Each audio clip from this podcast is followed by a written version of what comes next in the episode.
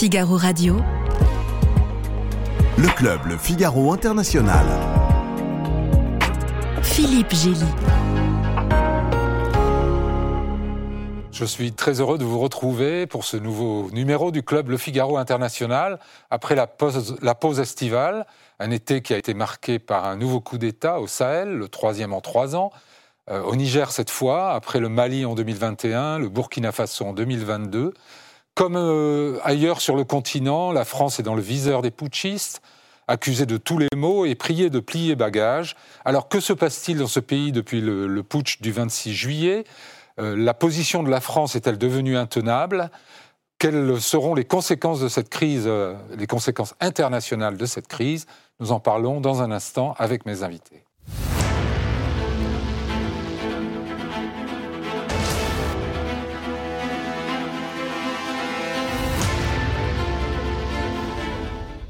Nicolas Normand, vous, avez été ambassadeur de France au Mali, au Congo, au Sénégal et en Gambie, vous êtes l'auteur du grand livre de l'Afrique, Chaos ou émergence au sud du Sahara, paru en 2018 aux éditions Erol. J'ajoute que vous êtes normalien, énarque et ingénieur agronome, ce qui est une combinaison plutôt rare. Lova Rinel, vous êtes juriste de formation, vous avez été conseillère du président de la République de Madagascar, puis de la députée française Marielle de Sarnez, lorsqu'elle présidait la commission des affaires étrangères de l'Assemblée nationale. Aujourd'hui, vous siégez comme commissaire à la commission de régulation de l'énergie. Vous êtes euh, également chercheuse associée à la Fondation pour la recherche stratégique et bien sûr, vous suivez de près les problématiques africaines. Alain Antil, vous êtes docteur en géographie politique et directeur du Centre Afrique subsaharienne de l'IFRI. Vous enseignez aussi à Sciences Po Lille et à l'Institut supérieur technique d'outre-mer.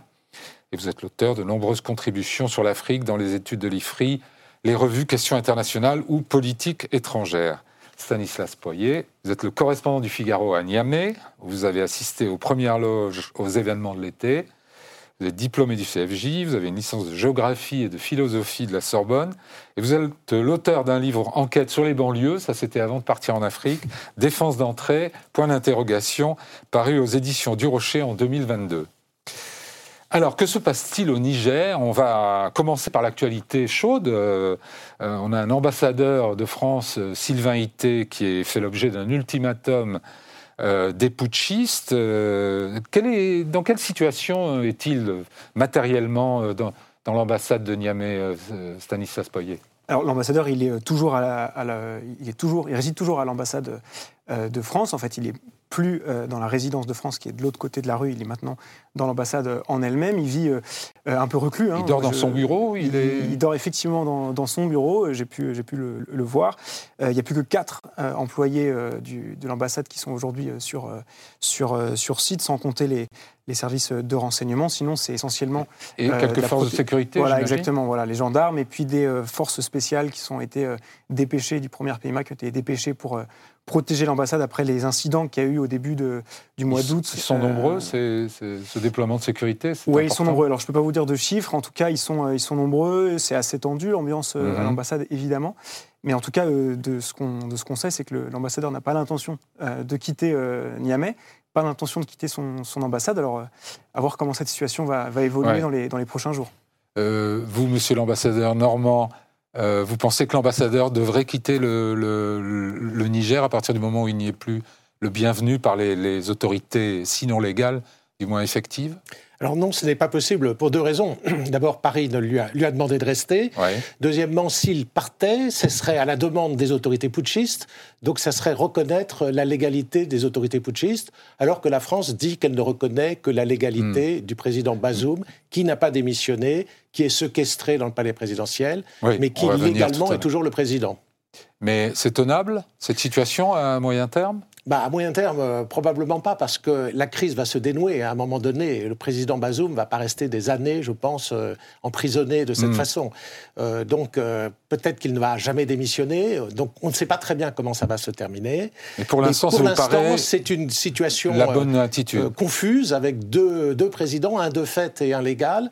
Et donc, Paris maintient sa position de principe de défense de la légalité et de la démocratie. Paris ne cherche pas à maintenir une présence française à tout prix au Niger.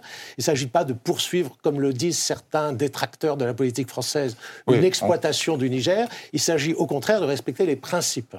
Le Varinel, vous en pensez Moi, quoi Je suis tout à fait à ce qui a été dit euh, précédemment. Ce qu'il faut préciser, c'est pas l'ambassadeur euh, Sylvain Été qui veut rester euh, coûte que coûte au Niger. Non, c'est la France qui, ne reconnaissant pas les autorités de la junte, dit nous, on a un président officiel démocratiquement élu qui est en otage. Ça a été dit d'ailleurs par le président de la République ce matin.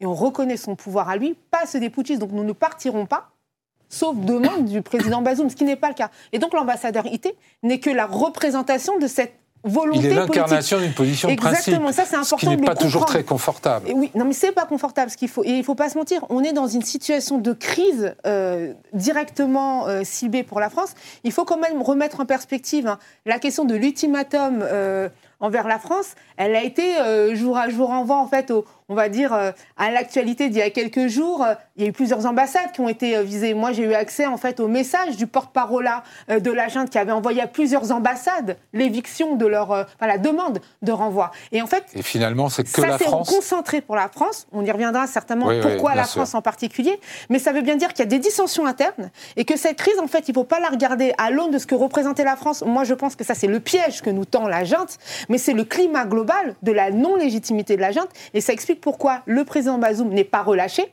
parce que c'est encore une, une, entité démocratique qui représente quelque chose et que le relâcher, ben, ça ferait perdre en fait l'agent toute légitimité à gouverner de manière régulière. Oui. Alain Antil, vous pensez qu'il faut effectivement euh, garder cette position de principe? Ou bien c'est. C'est illusoire, c'est donc quichotesque, euh, disons? Bon, La France, tout comme la CDAO, sont sur une position euh, très ferme. Euh, je pense que les, euh, euh, ces, deux entités espèrent que les sanctions vont, vont produire leur effet, notamment les sanctions financières, que très, très rapidement le, le, gouvernement, en tout cas la, junte, va avoir du mal à payer ses fonctionnaires et, même peut-être ses soldats. Et, Ce qui serait quand même l'ironie de l'histoire. Voilà, il compte là-dessus et il compte sur une deuxième chose, c'est le caractère très composite et certainement très hétérogène de cette junte. Rappelons-nous que le, soir du coup d'État, c'est une partie de la garde présidentielle qui s'est rebellée, et vraisemblablement pour éviter un, des combats fratricides, euh, les autres parties de l'armée qui, qui, ont rejoint le, mouvement. Donc, euh, Mais maintenant, on voit quand même un soutien populaire. On a assisté à une, une manifestation dans un stade euh, le week-end dernier avec 20 000 personnes. Oui, mais c'est essoufflé par rapport au, Il y a trois semaines il y a trois semaines. Là, ils ont eu du mal à remplir un stade dans une ville qui fait, je crois, 2 millions d'habitants, je pense.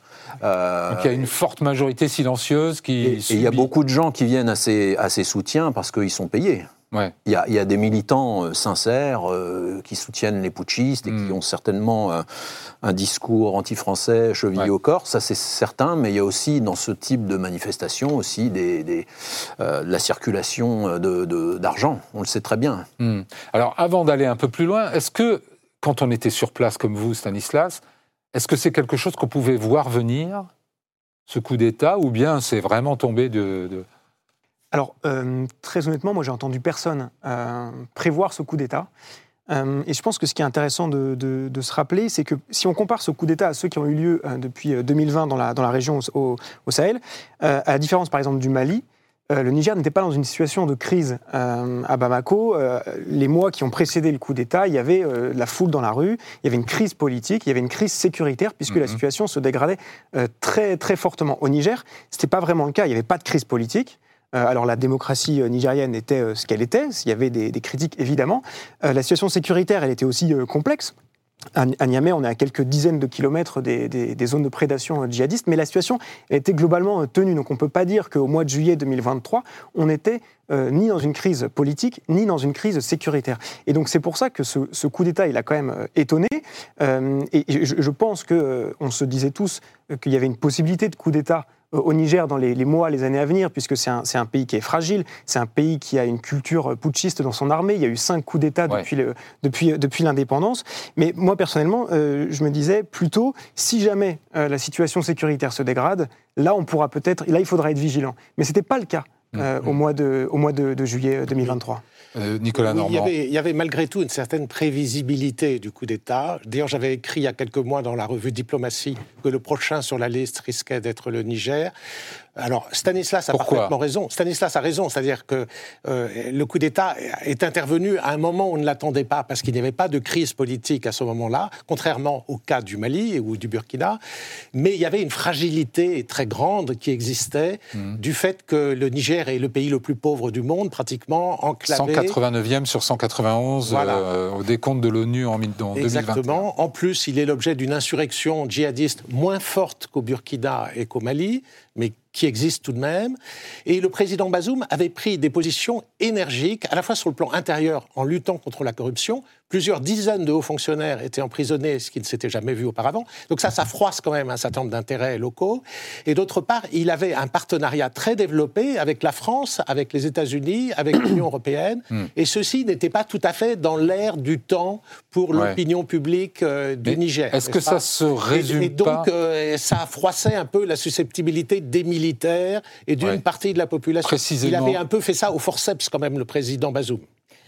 Euh, le Varinel, est-ce qu'il n'y avait pas un règlement de compte tout simplement bah, entre le général Kiani Il faut faire la dissociation, en fait, le, le putsch qui serait une émanation d'une volonté populaire, une espèce d'exaspération des questions économiques, euh, d'accès à différents droits. D'ailleurs, vous parliez tout à l'heure de la question de la démocratie qui est discutable aussi en Niger, mais qui était en nette amélioration. Et puis, moi, c'est ce que j'ai appelé dans mes différents écrits, c'est un push pour convenance personnelle, qui est décorrélé de tout intérêt populaire. Et donc, il faut qu'on nous analyse... Il y a apparemment des histoires d'argent entre le président, Bazoum, et le, pas que Tiani quand même euh, il a été euh, on va dire c'est Monsieur Issoufou c'est quelqu'un qui a été très proche du prédécesseur l'ancien euh, président du, exactement contesté par une grande partie des militaires au Niger. Pourquoi? Parce qu'il a une ascension personnelle qui n'était due qu'à sa proximité de l'ancien président. Donc voilà, on est humain, on sait comment ça se passe. L'armée est quand même réputée pour être à la, à la méritocratie. Là, manifestement, c'était dû à une proximité. Alors pourquoi le président Bazoum l'a-t-il gardé? Eh ben, La question, en tout cas de ce que nous, de ce que je comprends moi et de je pense certains observateurs l'ont compris, c'est que le coup d'État arrivait quand Tchani devait être renvoyé, en fait. Parce que justement, ça ne tenait hmm. plus. Il y avait des dissensions connues. Et là, ça nous interroge sur comment ça se fait qu'effectivement, ces dissensions qui étaient connues entre Tiani et Bazoum n'aient pas peut-être alerté nos services de renseignement et donc euh, prédit effectivement euh, ce putsch. Alain Antil. Oui, il y a une, une interprétation nature politique. en fait, il y avait une crise politique, mais elle était, elle était invisible à la plupart des gens. C'est une crise politique au sein du, du, parti au pouvoir et au sein de, de, de l'ancienne tête de l'exécutif qui est euh, monsieur le président Issoufou et le président Bazoum. Le président Issoufou, on le sait, a, installé pratiquement, en tout cas, a fortement pesé pour que. Bazoum est le dauphin d'Issoufou. Voilà, pour que le, président Bazoum soit désigné par son parti comme candidat. Euh, euh, il y avait des fortes réticences. et, et, le président Issoufou pensait avoir encore, disons, du pouvoir euh, vis-à-vis de, son, euh, de son dauphin. Or, avec, il son fils comme ministre du pétrole. Exactement. Et ces six derniers mois, euh, on a assisté à une, une émancipation du président Bazoum. Nicolas Normand a, a, évoqué tout à l'heure la, la, la, la, lutte anticorruption qui a été faite par le président Bazoum d'une manière beaucoup plus vigoureuse que ses prédécesseurs, et c'est le moins qu'on puisse dire et euh, en victime euh, collatérale ou peut-être même centrale de, ces, euh, de cette lutte, on a tous les réseaux affairistes autour du président Issoufou qui petit à petit étaient, étaient atteints. Et le, le cœur du, du, système commençait à être atteint autour de la lutte, autour de cette future société qui va gérer les questions pétrolières. vous êtes en train de me dire que la main du président, de l'ex-président Issoufou, est derrière le coup d'État? Alors il y a beaucoup, il y a, il y a, il y a maintenant, maintenant là, euh, beaucoup d'éléments sérieux euh, arrivent et des enquêtes euh, assez fouillées, je, je, notamment de, de, Jeune Afrique, d'Africa Confidential et de, du journaliste nigérien euh, Sedi Kaba, qui vont tous un peu dans ce sens-là. Ce sont des enquêtes fouillées qui ont mis du temps à être publiées, donc vraisemblablement assez sérieuses. Et en tout cas, ce qu'on peut dire, Stanislas, c'est que le rôle du de l'ancien président Issoufou depuis le début du, putsch est un peu étrange. Il n'est pas intervenu en faveur de la légalité politique. Il reste dans l'ombre. Il, il s'est exprimé quand même récemment en, disant, c'était d'ailleurs c'est dans Jeune Afrique, je crois, il s'est exprimé. Il a mis beaucoup de temps à intervenir. il a mis beaucoup de temps. Il faut rappeler même qu'il est logé dans le palais présidentiel toujours. Hein. Il, n'est même pas autonome. Mais il a mis beaucoup de temps, mais il s'est exprimé en condamnant de manière assez molle, mais les mots ont été quand même exprimés le coup d'État. L'analyse que j'ai et des informations qui sont montées, c'est qu'il a été quand même assez mis sous pression parce qu'on s'est rendu compte qu'il n'était pas si innocent que ça de ce fameux mhm. Euh, mhm. Euh, putsch et qu'il a, en tant qu'ancien chef d'État, encore une fois, il y a cette situation de fait euh, de la junte qui pose des difficultés sur la lutte contre le terrorisme. Et c'est pour ça qu'effectivement, le regard de la communauté internationale et de la CDAO pose question. Mais qu'au-delà de ça, il souffle dans son intervention euh, il arrivait à un moment où il y avait quand même pas mal d'indices qui commençaient à remonter.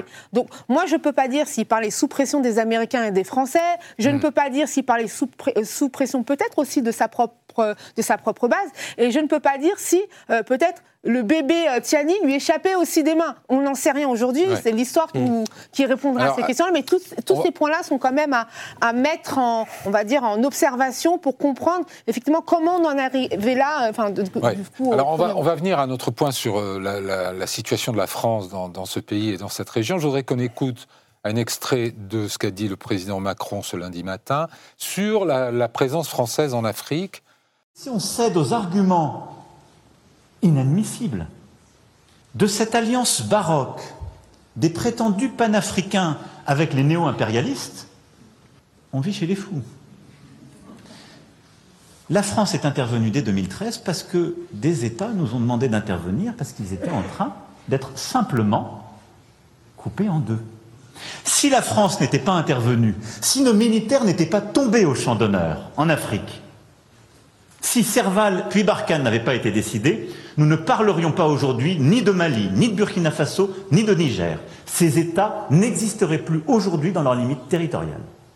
Je peux vous le dire avec certitude.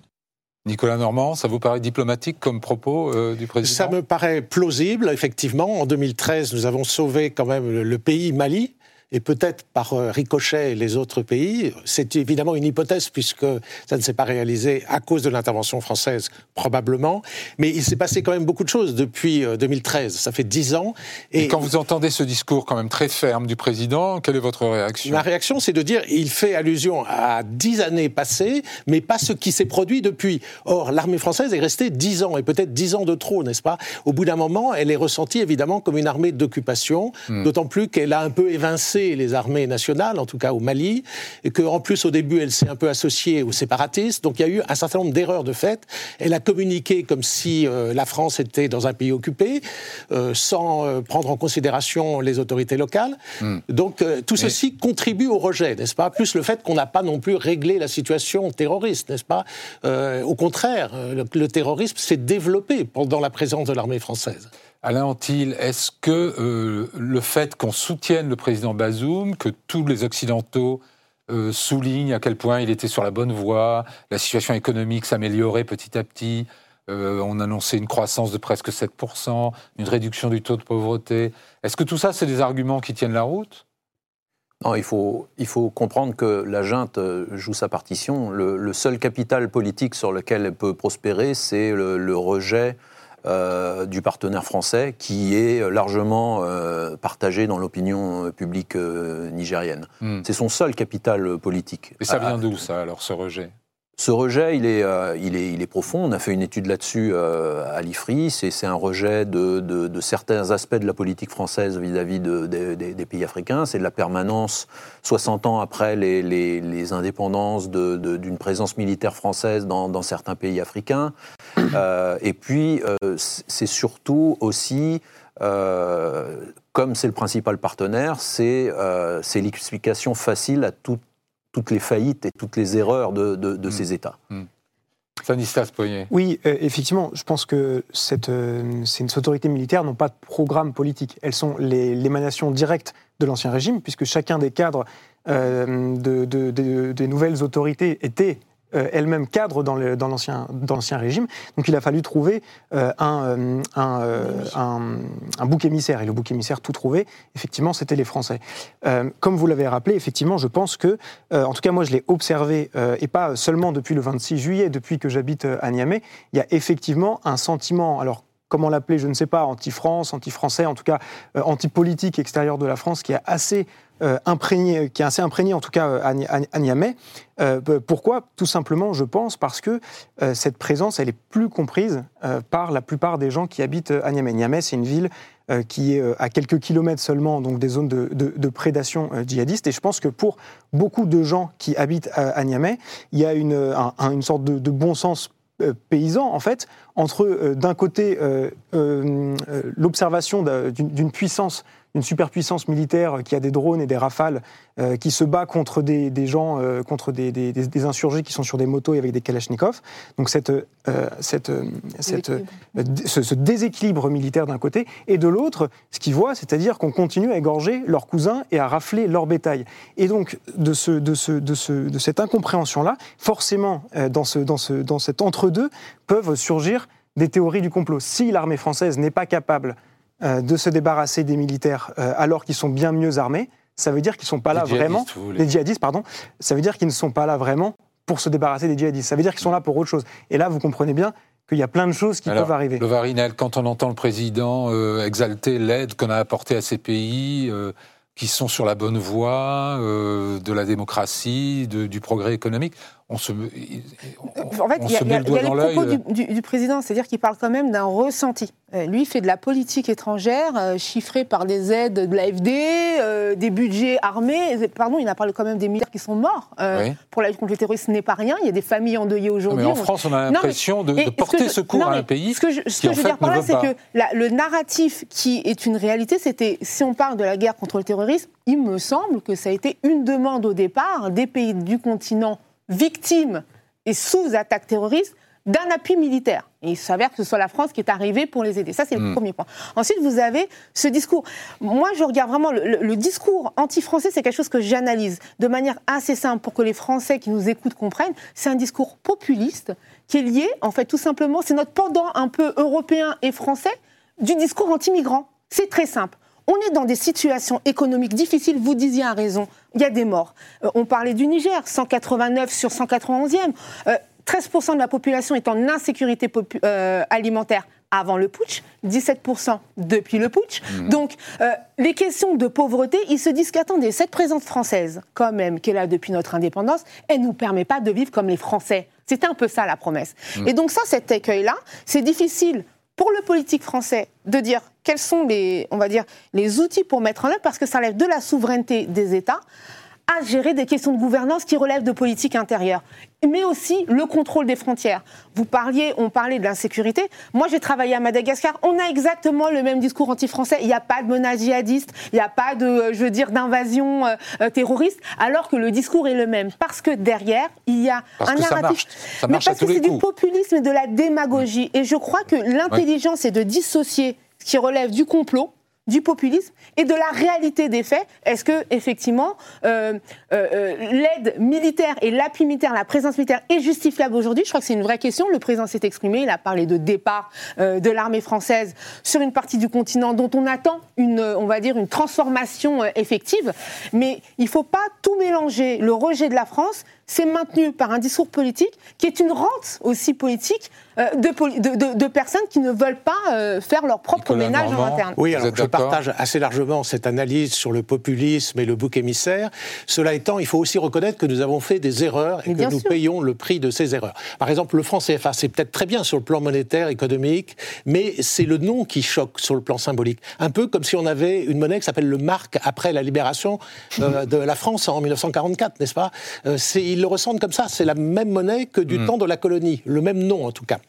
Et d'autre part, euh, les bases permanentes françaises, est-ce que c'est encore justifié 60 euh, ans après l'indépendance euh, Le rôle de gendarme de la France, l'aide publique au développement qui est un peu humiliante, n'est-ce pas, pour ceux qui la reçoivent, et hmm. puis surtout ces injonctions françaises, le fait de leur dire comment ils doivent se comporter, à la limite même dans le discours de tout à l'heure du président Macron, n'est-ce pas, cette insistance sur la démocratie au Niger, Mhm. Au fond, c'est pas notre problème fondamental. Et pourquoi on ne tient pas le même discours vis-à-vis de la Chine, vis-à-vis des pays du Moyen-Orient? Donc ça, ceci choque, n'est-ce pas? On a un discours spécial pour l'Afrique, différent de celui à l'égard des autres pays. Donc on a l'impression qu'on est toujours dans le paternalisme, dans le néocolonialisme, et c'est ça qui est ressenti d'une façon très pénible par beaucoup de, Nigériens et d'Africains. Alain Antil, est-ce que le problème c'est la présence française?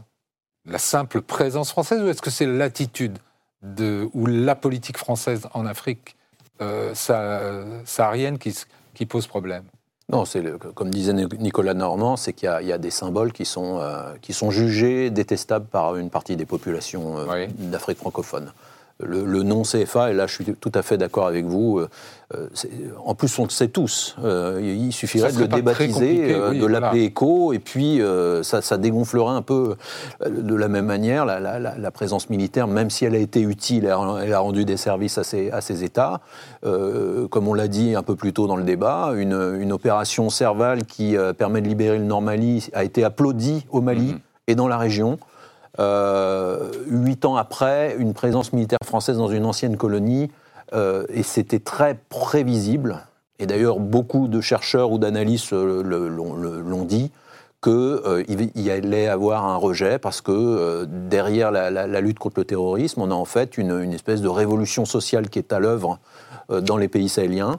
Euh, c'est pas simplement des terroristes en, tant que tels, c'est qu'il y a des gens qui se révoltent contre leur propre hiérarchie, contre mm. l'État central. Mm. Euh, il était évident que euh, la France ou la communauté internationale ne peut pas régler ces choses-là.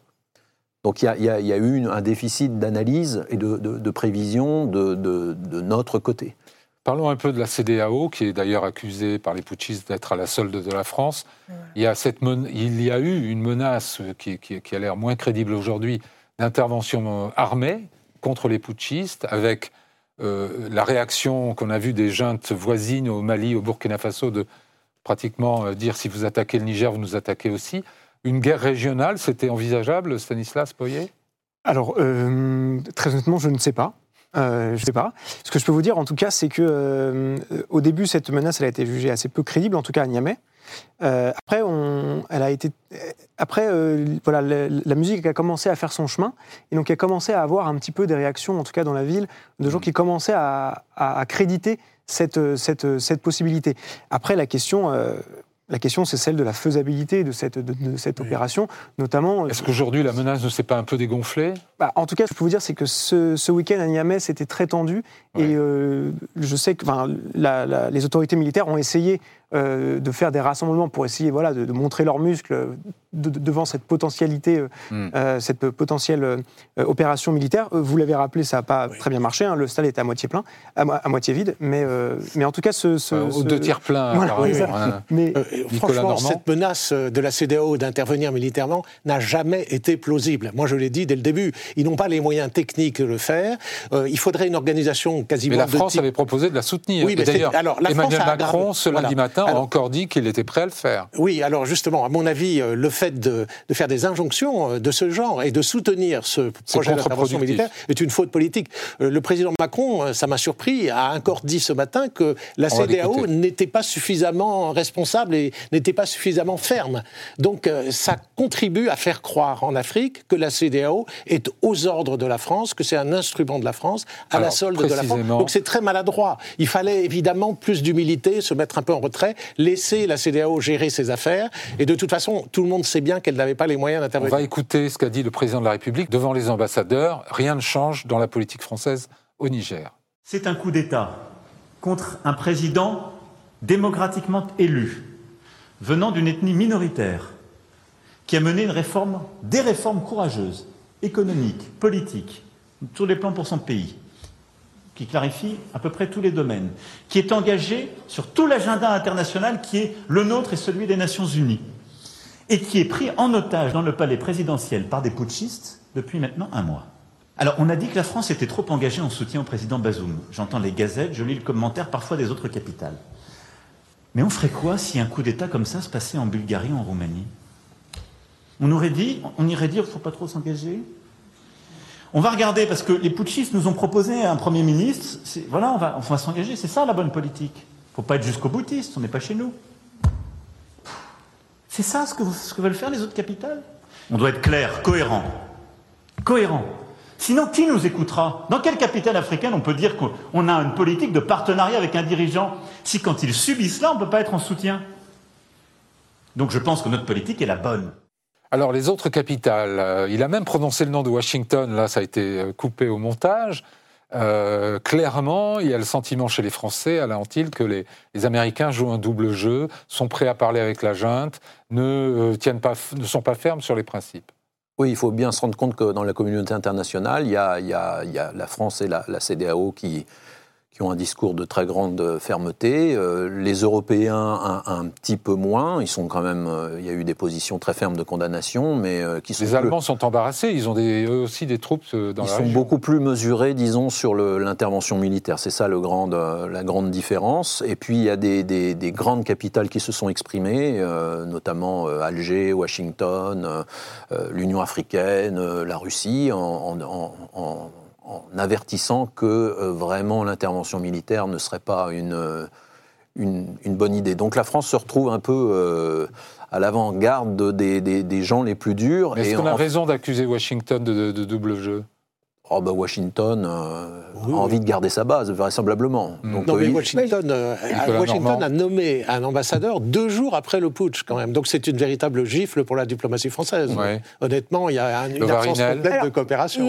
après, euh, c'est une question d'interprétation. Bon, moi, j'étais présente à l'Élysée, je ne l'ai pas entendu appeler à une, à une intervention militaire, comme vous le dites. Par contre, je l'ai entendu soutenir ah, toute décision. Soutenir, oui toute décision de, la, CDAO, ce qui est quand même diplomatique ou militaire. Exactement. Madame Colonna a dit il faut prendre euh, non mais on parlait du président militaire comme euh, très sérieusement. J'entends. Ce que je veux dire c'est qu'on parlait tout à l'heure des propos du président de la République aujourd'hui, pas de Madame Colonna d'il y a plusieurs jours. Ce que je suis en train de dire c'est que et on parlait tout à l'heure de la CDAO, la CDAO est très ferme sur la situation du putsch beaucoup plus mitigé sur l'intervention militaire. Le Nigeria n'a pas la même position que le Tchad. On a d'ailleurs été très surpris parce que le Tchad c'est notre ami et qui a tenu des propos assez panafricanistes. Oui, on va dire. nuancer ce que vous dites parce qu'ils ont quand même tenu deux réunions de chefs d'état-major pour préparer l'opération militaire sur ordre de la CDAO. La CDAO, attendez, encore une fois, ce qui ressort des discussions, c'est qu'il n'y a pas unanimité à agir militairement comme on l'attendait et qui avait été annoncé c'est le président euh, du Nigeria Mais encore une fois, ce que je veux dire, juste pour terminer mon, juste pour, euh, terminer mon propos, c'est que derrière cette question, c'est effectivement, est-ce que, parce que moi, je, pense à ce qui se dit toujours après ce type de documentaire, c'est, vous voyez bien, euh, la France, elle, est, elle manipule la CDAO. On parle quand même d'État souverain, et il l'a dit, le président, c'est que quand il parlait, de, je crois qu'il a pris l'exemple de la Roumanie, de la Bulgarie, il donnait un exemple, mais il disait aussi, la suite, c'était quel signal allons-nous envoyer aux autres chefs d'État du continent qui, si demain on maintenait la junte, c'est quoi le signal? Eh bien, c'est que vous aussi, vous êtes euh, on va dire, le prochain sur la liste.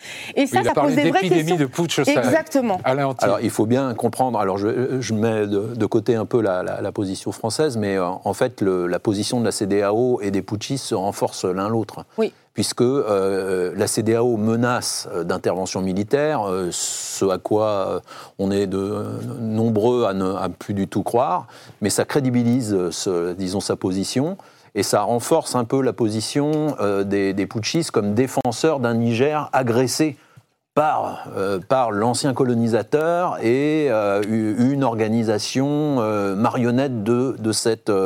donc il faut comprendre pourquoi les discours sont, sont, sont, intégrés. Ça arrange les, les, les, deux parties, en fait, cette, cette, cette crise.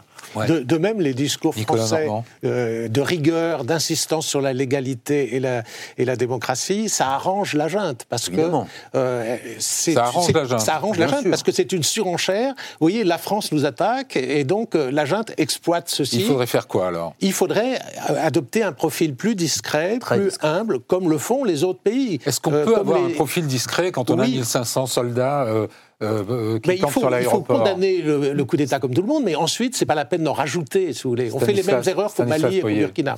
La seule chose que je, pourrais peut-être ajouter, c'est je pense que la France n'a pas la même position que ses partenaires sur la question, puisque la France est de fait le bouc émissaire. Bah oui. Et que du coup, à partir de ce moment-là, euh, la France ne peut pas espérer continuer à discuter avec des autorités qui la prennent comme bouc émissaire, à la différence des autres partenaires qui, eux, peut-être peuvent espérer de se dire avec ces autorités-là, on va peut-être pouvoir continuer à garder nos, bases, on va peut-être pouvoir continuer à, conserver nos accords sur la migration, comme l'espèrent probablement les Italiens, ou continuer à, compter sur le Niger pour faire revenir nos, soldats du Mali de bonne guerre que, que, nos partenaires européens et américains nous lâchent je ne dis pas que c'est de bonne guerre, je ne me permettrai pas de, le dire, mais euh, j'entendais un chercheur euh, américain qui dit que la France est devenue radioactive au Sahel, et ça veut dire que tout ce qu'elle touche, euh, elle le contamine. alors la conclusion, c'est qu'il faut partir. Et donc, ça, Comment peut-on rester dans un pays avec un ambassadeur retranché dans son ambassade, 1500 soldats qui sont là mais ne, ne peuvent plus se prévaloir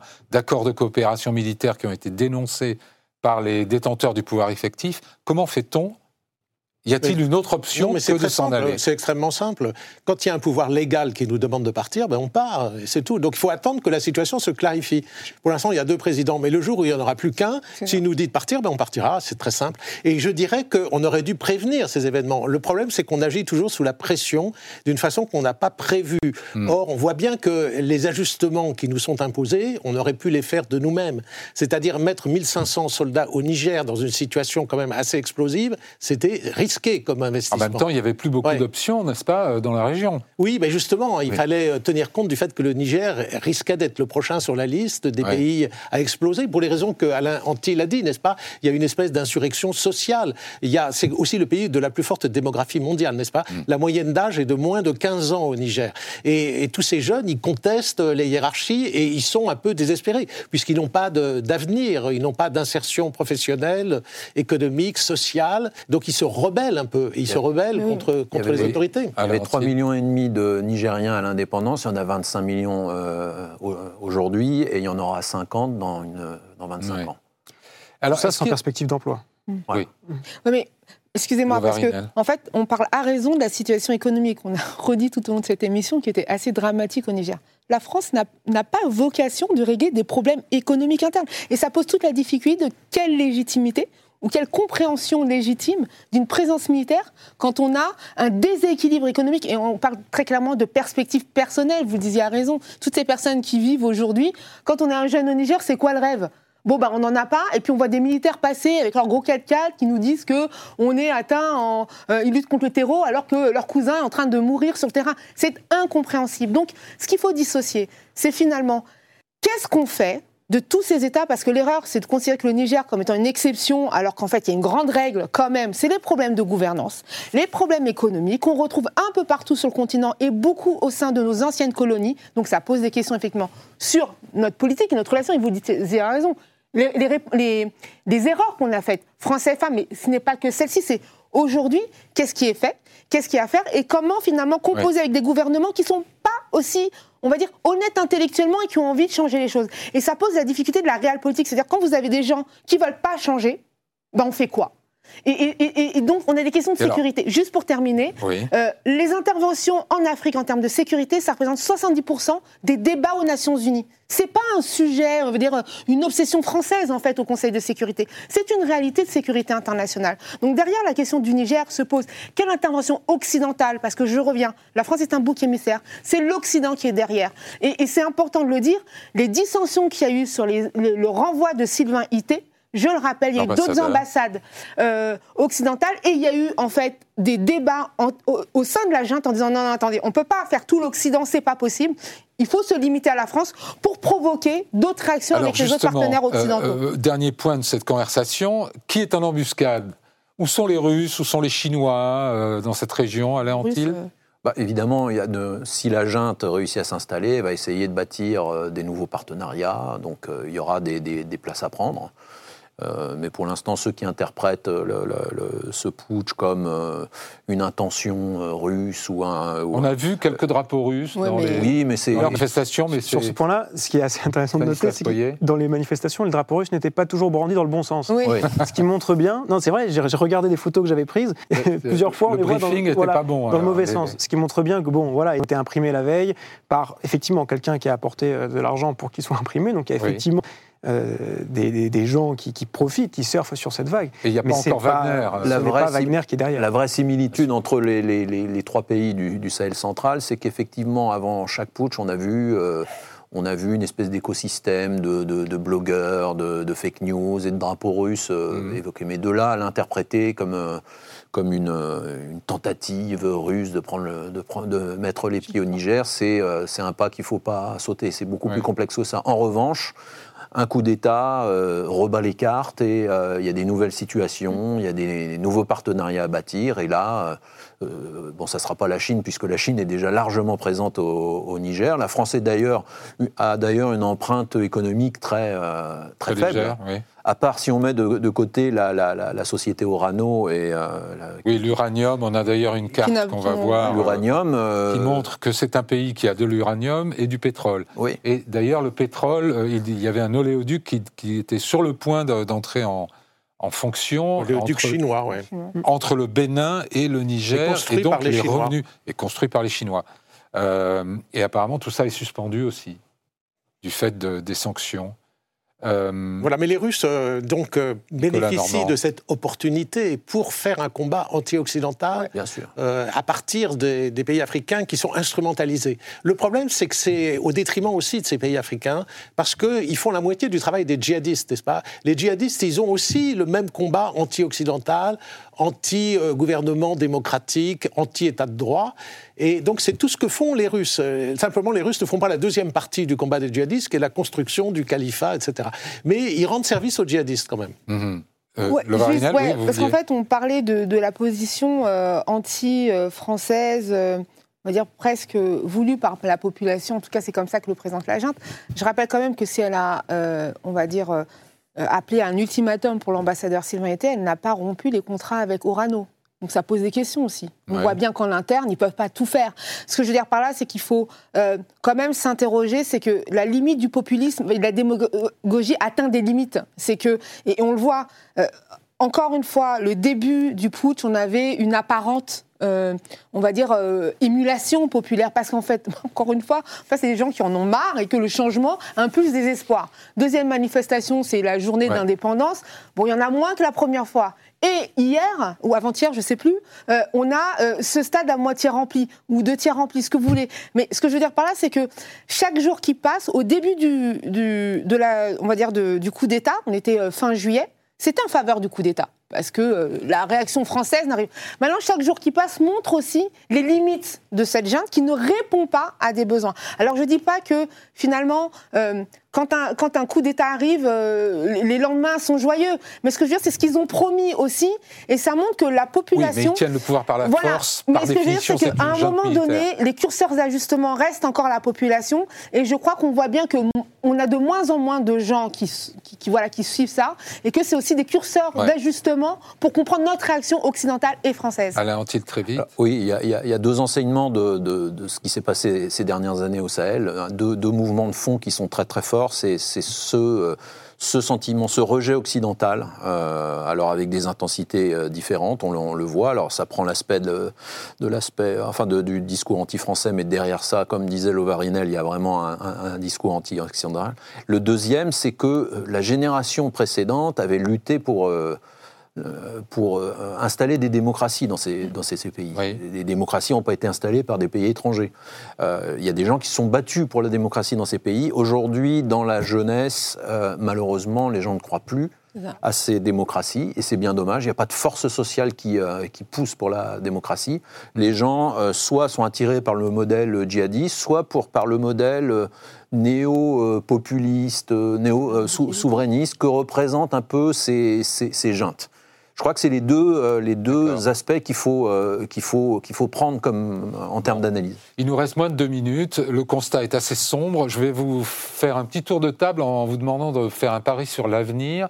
Est-ce que dans six mois ou un an, Stanislas Poyer, vous pensez que les 1500 militaires français sont toujours présents au Mali ou est-ce qu'ils seront partis?